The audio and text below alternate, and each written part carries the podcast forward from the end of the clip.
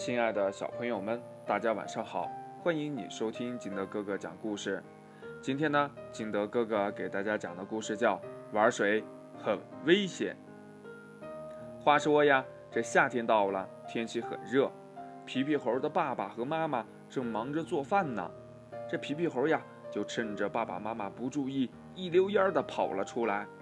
他跑啊跑啊，他呀，来到了一条小河边儿。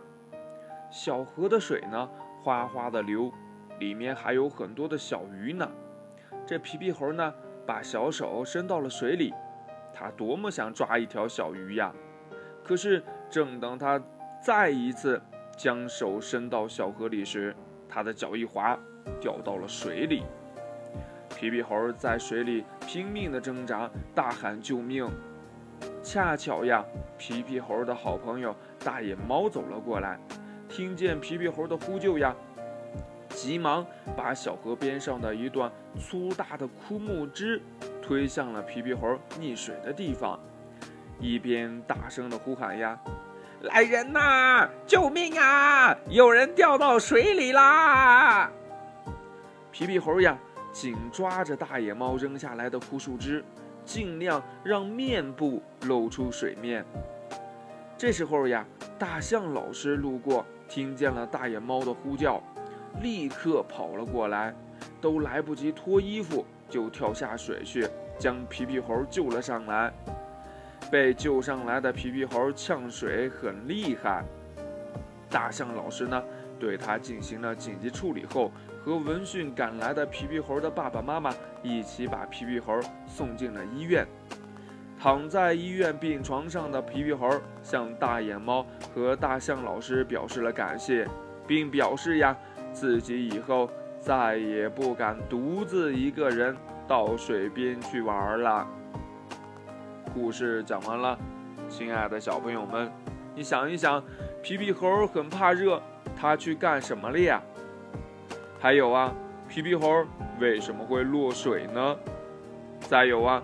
皮皮猴落水以后是谁救了他？大野猫为什么没有自己去救皮皮猴呢？第四，如果你是皮皮猴，大野猫救了你，你会对大野猫和大象老师怎么说呢？怎么做才能不掉到水里呢？